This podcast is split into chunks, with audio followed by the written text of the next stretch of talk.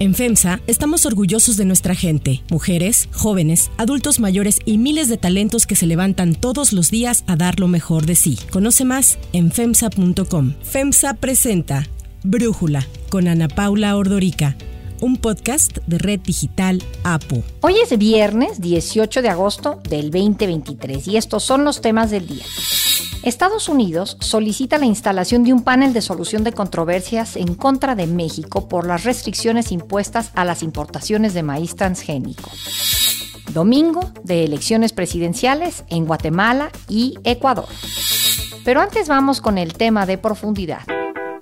Por eso hoy desde esta trinchera expreso con humildad y con decisión que aspiro a ser candidata a presidenta de la República, a encabezar una gran alianza entre los partidos políticos con la sociedad civil, un frente amplio de los hombres y las mujeres democráticas de México, porque el 2024 vamos a recuperar la historia, la historia de la democracia, la historia de la justicia social, la historia de la legalidad. Vamos por la grandeza de México. En octubre del año pasado, ante la plana mayor de su partido, la senadora del PRI Beatriz Paredes, reveló que quería contender por la candidatura de su partido a la presidencia de la República en el 2024. El mes pasado, ya la hora contendiente, por parte de la Alianza Va por México, reafirmó sus aspiraciones al registrarse oficialmente en la contienda. En aquel momento, 13 aspirantes cumplieron con los requisitos para su registro. En un inicio, no se veía por dónde es que Beatriz Paredes pudiera llegar a esta última etapa de la contienda. Sin embargo, sorpresivamente esta semana el comité organizador del Frente Amplio por México dio a conocer el nombre de los tres aspirantes de un total de cuatro que lograron pasar a la siguiente etapa al obtener el mayor porcentaje en la encuesta que se aplicó en las cinco circunscripciones del país entre el 11 de agosto y el 15. El 9 de agosto el comité organizador había informado que solo cuatro aspirantes participarían en la encuesta y ahí el resultado favoreció a la senadora Xochitl Galvez del PAN, a Beatriz Paredes del PRI, al diputado Santiago Krill del PAN y al priista Enrique de la Madrid, quien fue el que quedó fuera porque obtuvo el menor puntaje. El comité organizador del Frente Amplio por México dijo que del 11 al 14 de agosto se aplicaron 3.000 cuestionarios en vivienda y 3.000 cuestionarios vía telefónica, en los que Xochitl Galvez obtuvo el 38.2% de las preferencias, seguida de Beatriz Paredes con un 26% y Santiago Krill con un 20.1%. Estos resultados pues sorprendieron y levantaron algunas dudas porque la senadora del PRI obtuvo un alto porcentaje sin haber hecho demasiado esfuerzo, no realizó recorridos por el país como los otros, no tuvo tanta exposición en medios de comunicación y en redes sociales como fue el caso de Xochitl Galvez y Santiago Krill, quienes probablemente por sus constantes enfrentamientos con el presidente López Obrador consiguieron mucho más reflectores. Las dudas sobre la encuesta surgen ya que en la realizada en vivienda, que tiene un mayor peso en el proceso, Xochitl Galvez y Beatriz Paredes se encuentran en un empate virtual con 32 y 29% respectivamente mientras que en la encuesta telefónica la ventaja de Xochitl fue mucho mayor, obtuvo 51% y Beatriz Paredes apenas un 17%. Sorprendido con los resultados que arrojaron los primeros sondeos, el senador del PAN, Damián Cepeda, dijo que está preocupado de que el Frente Amplio por México postule a la presidencia una candidatura que no tenga el respaldo popular debido. Dijo que la elección del 3 de septiembre la puede definir la movilización territorial que tenga cada partido y ahí el PRI tiene ventaja sobre el PAN. Beatriz Paredes, que ha sido gobernadora de Tlaxcala, embajadora de México en Cuba y en Brasil y ha ocupado varias subsecretarías, agradeció a sus simpatizantes. Por eso les pido que sigamos adelante. Tenemos fuerza, tenemos consistencia, tenemos proyecto. Y el 3 de septiembre, hasta la victoria. Beatriz Paredes, confíen en ustedes, confíen en mí. Tras darse a conocer que ella pasaba la ronda final, se reunieron a puerta cerrada en la sede nacional del PRI los 32 comités estatales, sectores y organizaciones y coordinadores parlamentarios para darle su apoyo a la aspirante. Y ahí, bueno, pudimos escuchar este gran optimismo y este PRI que nos hizo recordar al viejo PRI realmente. ¡Vamos a ganar! ¡Vamos a ganar! Anoche se llevó a cabo el primer foro regional del Frente Amplio por México en Durango. En su participación, Beatriz Paredes exigió al gobierno cambiar su estrategia de seguridad ante el incremento de la violencia que se vive en el país, especialmente por el asesinato de los cinco jóvenes en Lagos de Moreno, Jalisco. Le planteo a nuestros compañeros dirigentes que exijamos en este momento, ahorita, un cambio de en la política de seguridad en el país. Porque si a cifras nos vamos, de aquí a 2024, a octubre de 2024, más de 25 mil personas estarán muertas. Al término de estos foros y como siguiente y última etapa, se realizará un sondeo de opinión y se llevará a cabo una consulta directa en todo el país el 3 de septiembre para definir a la persona responsable o a quien se quede pues con la candidatura del Frente Amplio por México. El análisis. Para profundizar más en el tema, le agradezco a José Antonio Crespo, analista político, platicar con nosotros. José Antonio, ¿qué pensaste tú cuando viste los resultados con Beatriz Paredes, pues de alguna manera acercándosele tanto a Xochitl Galvez? Mira, en la cuestión de las firmas no hay sorpresa. ¿Por qué? Porque Beatriz Paredes cuenta con, desde luego, el aparato, las estructuras del PRI, que son además mucho más grandes que las del PAN. Entonces, bueno, como una de las fuentes de las firmas era la promoción por vía del partido, bueno, pues ella obtuvo muchísimos votos por esa vía. Fue su principal fuente de firmas, por cierto. Mientras que las de Xochitl, su principal fuente de firmas, fueron los ciudadanos que individualmente se registraban y daban su simpatía. Pero esa parte no me sorprende, porque detrás de ella está la estructura del PRI. La que sí me sorprende es la encuesta normal, porque ahí ya las estructuras partidistas ya no cuentan. Ahí se hace sobre una muestra de todos los ciudadanos, la mayoría de los cuales no son partidistas y en todo caso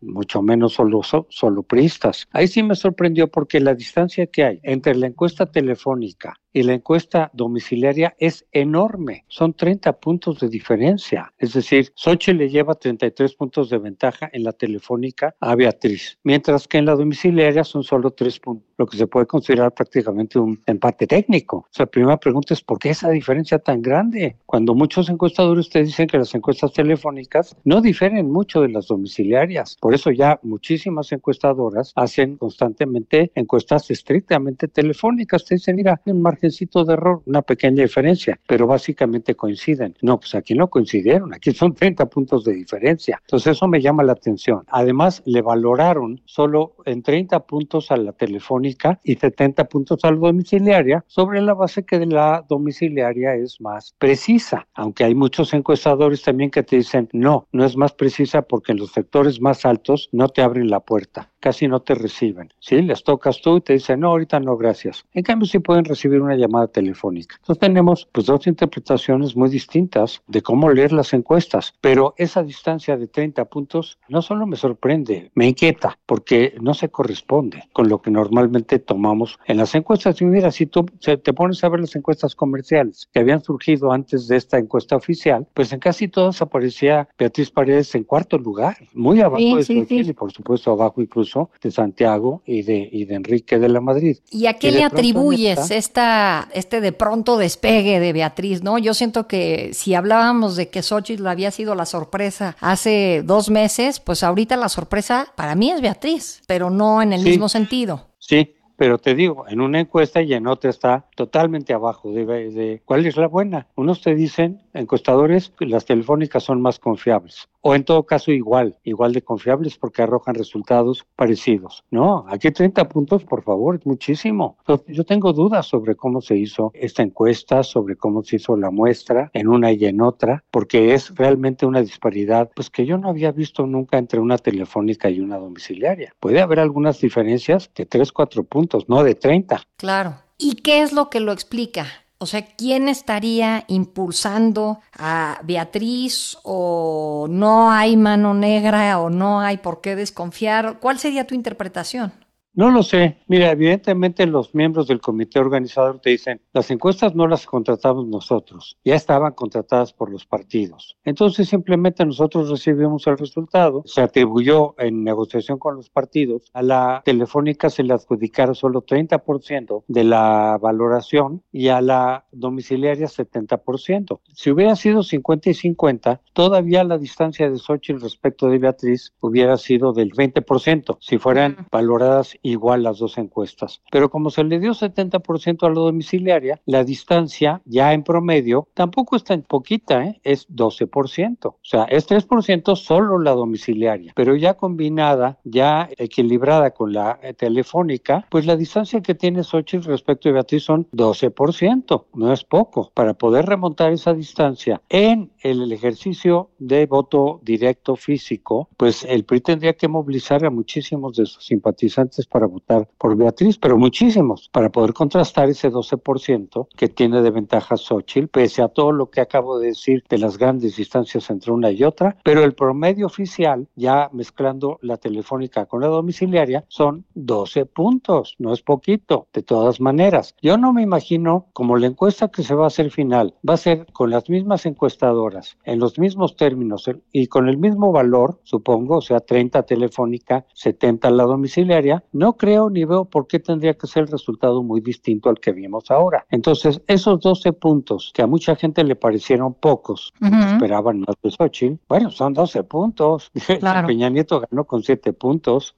Eh, en, fin, no son, no, no son fáciles de remontar en, la, en el ejercicio de voto físico en urna por parte del PRI. Ahora, lo que yo sé es que desde que se cerró el lapso para las firmas personalizadas de los aspirantes hasta ahora y el 20 de agosto se va a cerrar la posibilidad de inscribirse el padrón, pero ya no da para dar simpatías, sino solo para poder votar el 3 de septiembre, ha crecido muy poco. O sea, nos quedamos con un millón novecientos mil firmas ya limpias, quitando todas las que fueron falsificadas, que fueron muchas. Lo que se ha crecido en estos días, en esta semana, me informan, no tengo el dato preciso, pero me informan que ha crecido muy poco. Entonces quiere decir que no es que haya nuevas huestes priistas inscribiéndose para incidir en favor de Beatriz. Por lo cual, si la encuesta final arroja resultados parecidos a los que vimos hace dos días, y no veo yo una razón para que cambiara dramáticamente, pues aunque sea con un margen más pequeño, pero yo sí creo que Xochitl termina ganando, aunque no sea con el 30 o 40% de distancia. Pero un 12% pues es significativo, es suficiente. Claro. Ahora, a mí después de estos resultados he estado viendo cierta preocupación de que a la salida de Enrique, el PRI se está aglutinando en torno a Beatriz Paredes y Xochitl tendrá que lidiar con la división de votos entre ella y Santiago Krill. ¿Qué opinas de, esto? O sea, pareciera que dentro del frente, Xochitl tiene pues los obstáculos internos de lidiar con lo que quiere el PAN, por un lado, que parece que eh, sería, se inclinaría por Santiago Krill, lo que quiere el PRI, que parece ser que se inclinan por Beatriz Paredes, más allá de el obstáculo de contender en contra de Morena. Mira, yo creo que Santiago va a ir a todos estos foros, como el de hoy, este, los que vienen, pero sí creo que al final sí va a declinar en favor de Xochitl, de tal manera que su votación, de incluso la va a invitar él a sus votantes a ir por Xochitl. Es un pronóstico que yo tengo, puede salir o no, o no. Pero por otro lado, mucha gente atribuye la votación o las firmas que pudo haber adquirido eh, Enrique de la Madrid que se van en automático a Beatriz Paredes. No, no es así. Muchísima gente de la que votó, convencido de que Enrique iba a ser, podría ser un buen candidato y un buen presidente, no ven con los mismos ojos a Beatriz, para nada. Ya lo he visto en redes, en sondeos, etcétera. No, mucha gente votó incluso por Enrique, pensando en votar en Xochitl, pero le dio la firma a Enrique para que siguiera participando. Cuando Xochitl dijo yo ya tengo las firmas, mucha gente dijo, bueno, pues yo quiero que participe Enrique o quiero que participe Santiago, pero voy a votar por Xochitl, porque se podía firmar por una persona, pero el 3 de septiembre votar por otros. Yo creo que una buena parte, no digo que todos, pero una buena parte de los votos o de las firmas que recibió Enrique de la Madrid se van a ir a Xochitl. Y lo mismo con muchas de las firmas que se dieron para otros aspirantes. Creo que muchas de esas van a terminar con Xochitl, en favor de Xochitl. Con lo cual, realmente, si Beatriz Paredes quisiera remontar la ventaja que le tiene Xochitl, pues yo no sé qué tendría que hacer, pero lo veo muy complicado que pueda remontar y ganarle. Tendría que ser ya una especie de trampa muy burda. Pero si se mantiene dentro de los lineamientos normales, yo veo muy difícil que Beatriz pueda ganarle a Xochitl. A lo mejor se le acerca, sí. en el mejor de los casos, pero no creo que le pueda ganar.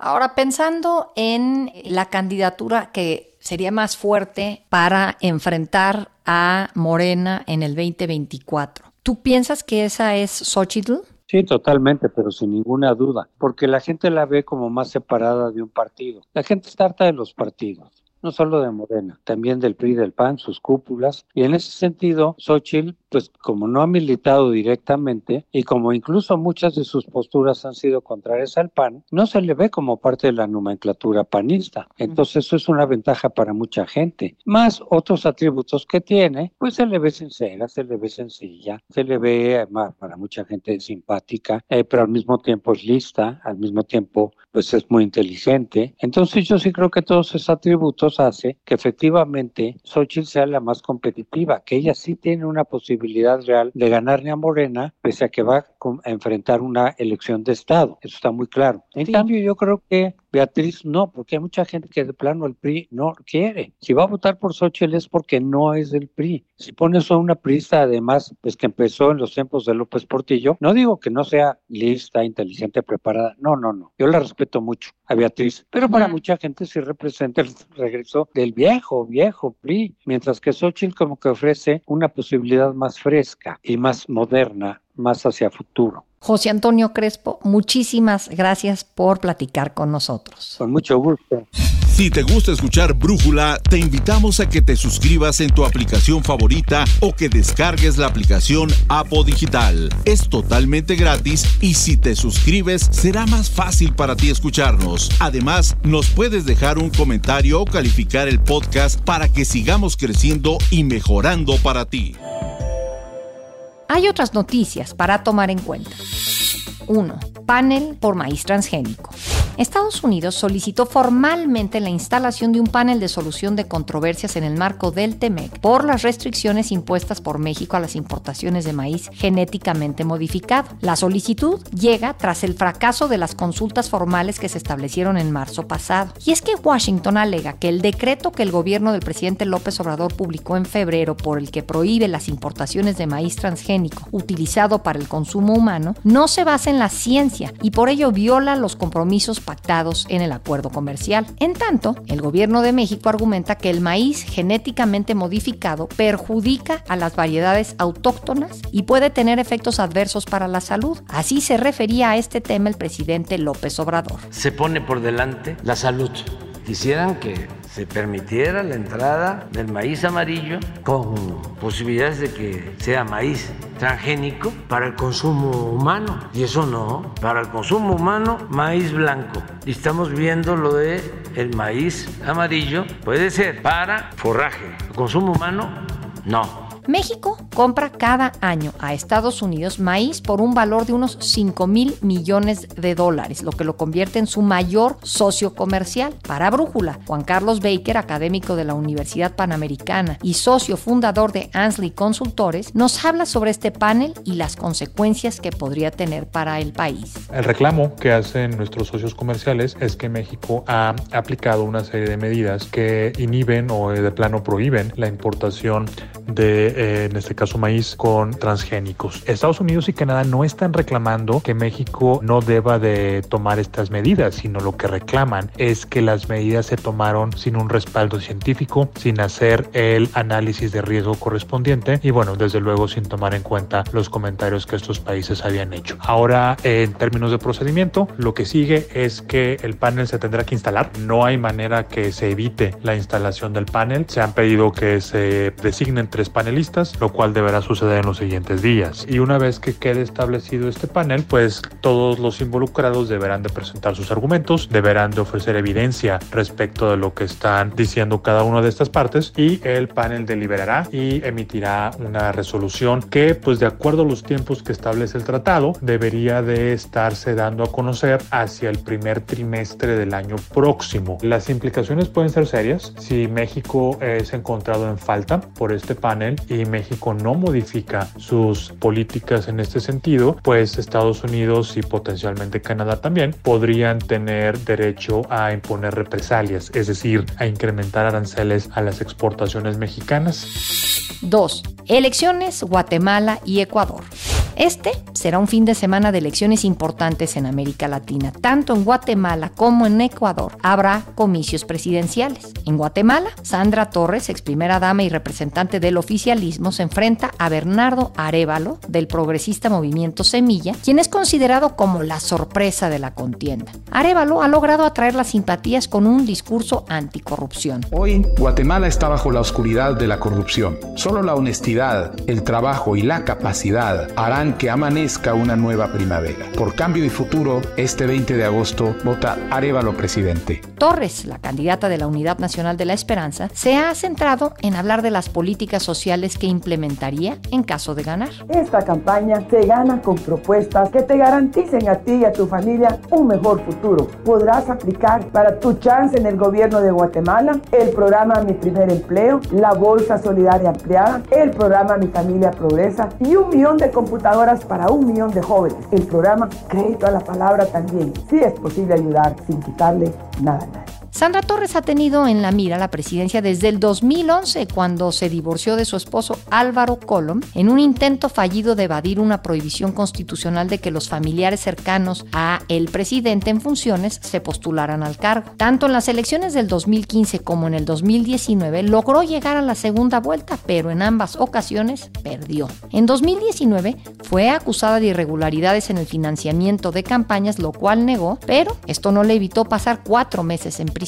Sin embargo, la campaña guatemalteca ha estado marcada por los intentos del Ministerio Público por dejar fuera de la contienda a Bernardo Arevalo. Desde el pasado 25 de junio, cuando Arevalo logró avanzar a la segunda vuelta, el Ministerio Público empezó con acciones en contra del candidato, de su partido e incluso en contra del Tribunal Electoral, ordenando cateos a las instalaciones de Movimiento Semilla o girando órdenes de aprehensión en contra de funcionarios del tribunal y del partido. Por su parte, en Ecuador, se definirá la presidencia después de la muerte cruzada que invocó el presidente Guillermo Lazo en marzo pasado para evitar un juicio político en su contra. La contienda ha sido opacada por la violencia. Primero estuvo el asesinato de uno de los candidatos, Fernando Villavicencio, y ayer, en el cierre de campañas, por un nuevo tiroteo cerca de una caravana de Daniel Novoa, candidato de la Alianza Acción Democrática Nacional. De los ocho candidatos que se presentan a la elección, según las encuestas, Luisa González del Del expresidente Rafael Correa, es la favorita con más del 30% de intención de voto. El Consejo Nacional Electoral autorizó esta semana la candidatura de Cristian Zurita como reemplazo a Villavicencio, quien aseguró que cuenta con una fuerte custodia policial porque tiene el mismo perfil de riesgo que su colega asesinado. Es que ya mataron a Fernando, ya no hay necesidad de amenazas. Si ya lo mataron, ya sabemos que vienen por nosotros. Sí, y si es que ya lo mataron, y en su reemplazo viene alguien igual. Es una amenaza, viene por nosotros, o sea, eso no tenemos por qué dudarlo. Para ganar en primera vuelta, cualquiera de los candidatos requiere de más del 50% de los votos o más del 40% de votos con una diferencia de 10 puntos porcentuales respecto al segundo lugar. En caso de no cumplirse ninguno de estos dos escenarios, una segunda vuelta está prevista para el 15 de octubre. Para cerrar el episodio de hoy los dejo con música de Carlos Vives y Juanes. Ellas son las que tienen en tormento mi alma. En el 2023 se cumplen 30 años de Clásicos de la Provincia, la producción discográfica con la que el cantante Carlos Vives puso al vallenato en el panorama musical contemporáneo. Para conmemorar ese aniversario, Carlos Vives se unió a su compatriota colombiano Juanes para grabar una nueva versión del clásico vallenato de Carlos Huertas, Las Mujeres. Esta colaboración es el primer adelanto del próximo disco de Vives que según el artista busca honrar sus raíces vallenatas.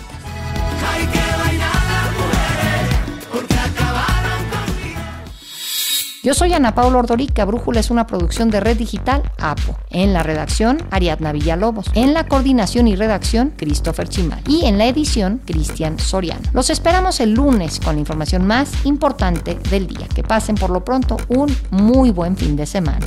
Oxo, Farmacias ISA, Cruz Verde, Oxo Gas, Coca-Cola FEMSA, Invera, Torrey y PTM son algunas de las muchas empresas que crean más de 245 mil empleos tan solo en México y generan valor como parte de FEMSA. FEMSA presentó Brújula con Ana Paula Ordorica, un podcast de Red Digital APO.